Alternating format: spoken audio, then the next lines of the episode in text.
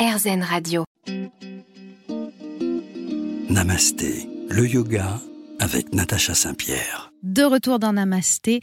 Si vous nous rejoignez aujourd'hui, je parle avec Stéphanie Olestia, professeure de Yin Yoga. Elle forme aussi les futurs professeurs de Yin Yoga.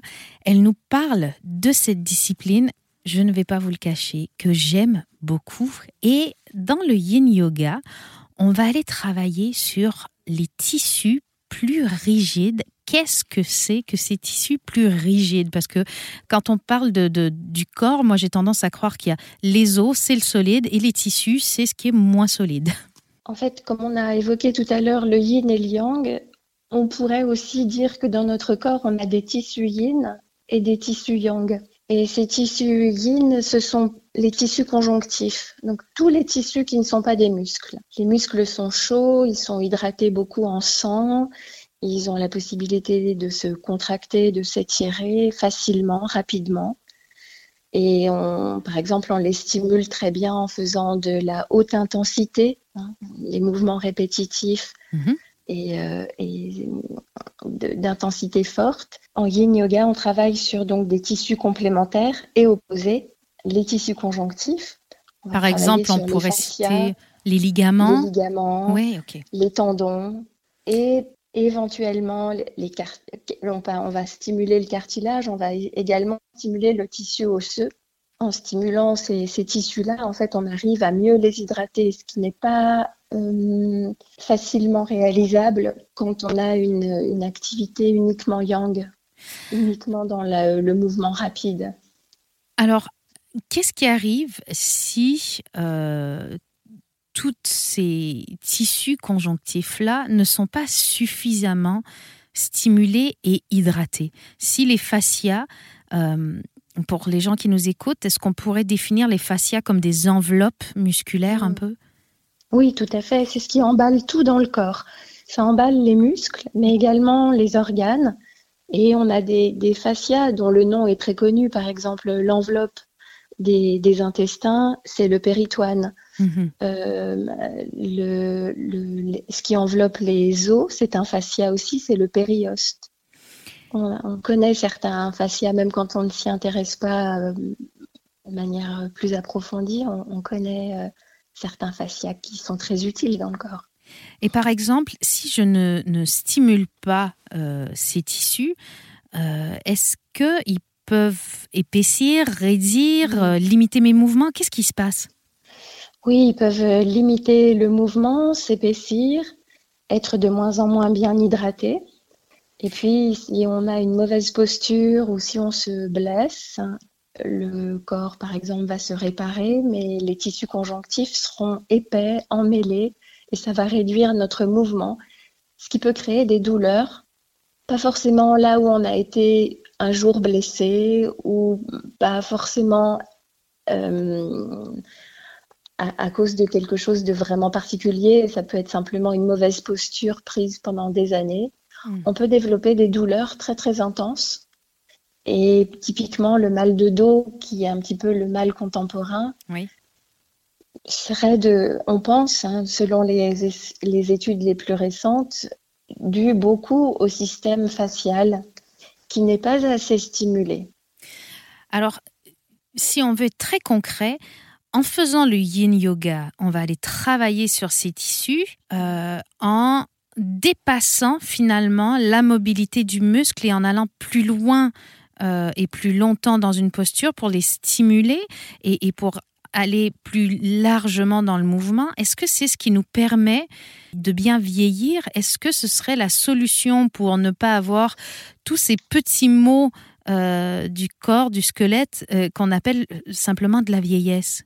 Oui, le, fait de mettre le corps sous tension sans engager les muscles permet de bien bien stimuler tout le réseau facial et le tissu conjonctif quand le, tissu conjonctif est soumis à une pression constante, douce sur la durée, il va produire naturellement de l'acide hyaluronique hmm. et mieux capter les molécules d'eau, ce qui donne une flexibilité bien plus importante.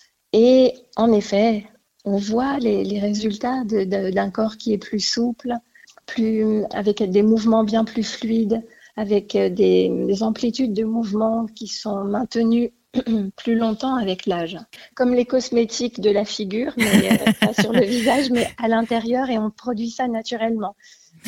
On va continuer à vieillir en santé ensemble sur RZN Radio. Restez là.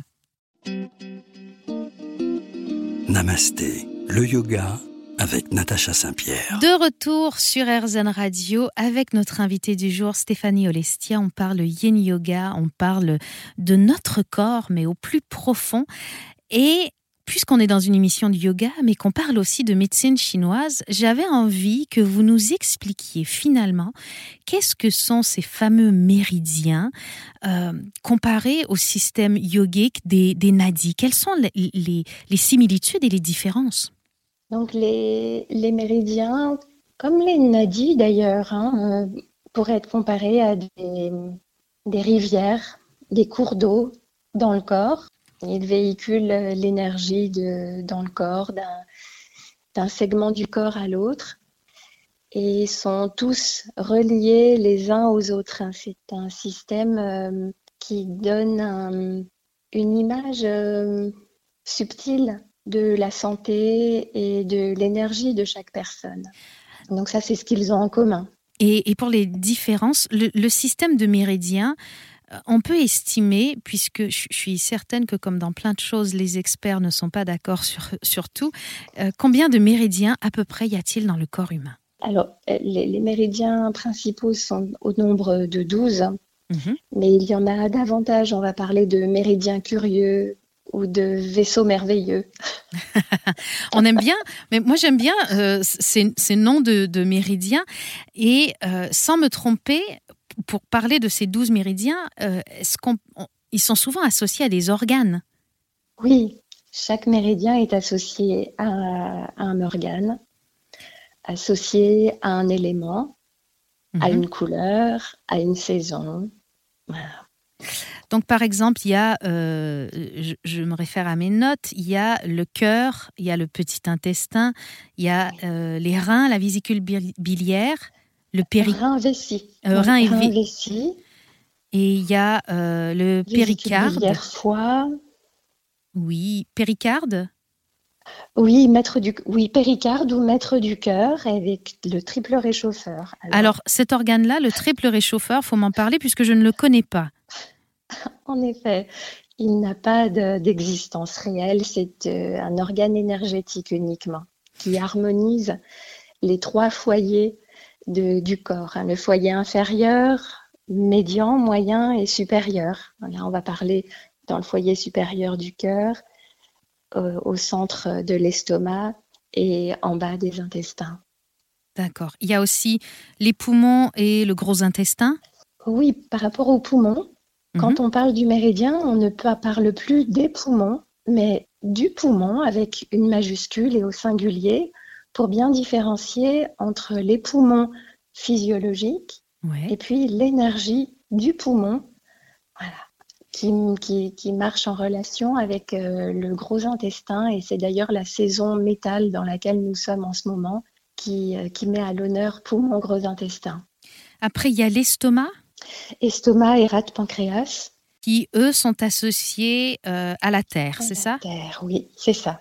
Donc, dans tous ces éléments va circuler une énergie. Euh, mhm. Dans la, carte du corps en yoga, à travers les nadis, l'énergie circule et on appelle ça le prana. Comment on appelle l'énergie en médecine chinoise? Ça s'appelle le chi. Le chi, et ça s'écrit comment? Q-I. Alors QI, et ça se prononce chi, et ça c'est notre, euh, c'est notre énergie aussi finalement. C'est ça, c'est ça. C'est l'énergie vitale ou le prana, comme on dit en yoga.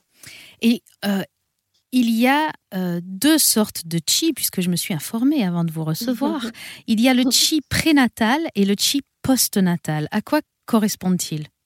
Alors le chi prénatal, c'est le chi de nos parents et de toute la lignée d'ancêtres derrière nous. C'est le chi du rein. C'est notre génétique finalement. C'est ça, c'est génétique c'est ce qui nous est transmis à la naissance. Et le post-natal, c'est notre style de vie? C'est ça. C'est la manière dont on vit au jour le jour, comment on s'alimente, dans quel environnement est-ce qu'on vit. Et ça, c'est l'énergie postnatale, l'énergie qu'on construit soi-même. On va continuer à parler de chi et de yoga dans un instant sur RZN Radio. Restez avec nous. Namasté, le yoga avec Natacha Saint-Pierre. RZN Radio, Namasté. Aujourd'hui, je vous parle de yin yoga et donc parallèlement un peu de médecine chinoise. Et pour en parler avec moi, Stéphanie Olestia est là, elle est professeure de yin yoga. On parlait juste avant la pause du chi, cette énergie vitale qui circule dans notre corps à travers les méridiens. Et forcément, je devine que si on est malade, il va y avoir une désorganisation de notre chi, une, désharmonie de notre chi, Stéphanie. Oui, c'est ça. Euh, chaque méridien, par exemple, là, je, viens de terminer de manger et j'ai un exemple en tête.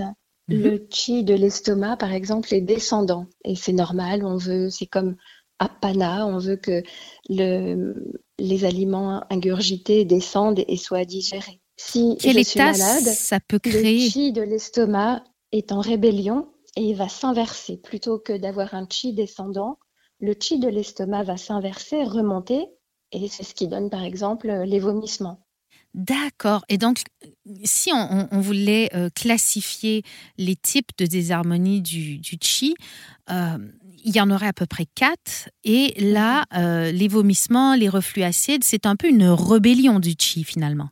Oui, c'est ça. Et on a aussi la stagnation qui, elle, va, mhm. se, caractériser par quel mot? Eh Bien, par exemple, si j'ai une stagnation du chi de l'estomac, mhm. à midi, je n'aurai pas faim. Mes aliments ne sont pas digérés pour X raisons, et donc je, je n'ai pas d'appétit. Et le fait de manquer d'appétit peut venir, par exemple, aussi de la rate, mais le, si j'ai une stagnation du chi de l'estomac, j'aurais même pas envie de rentrer dans la cuisine. D'accord. Et si j'ai une déficience de chi, est-ce qu'on peut avoir une déficience de chi Oui, et plus on entre dans la vie adulte et la vieillesse, plus on a un chi un peu déficient.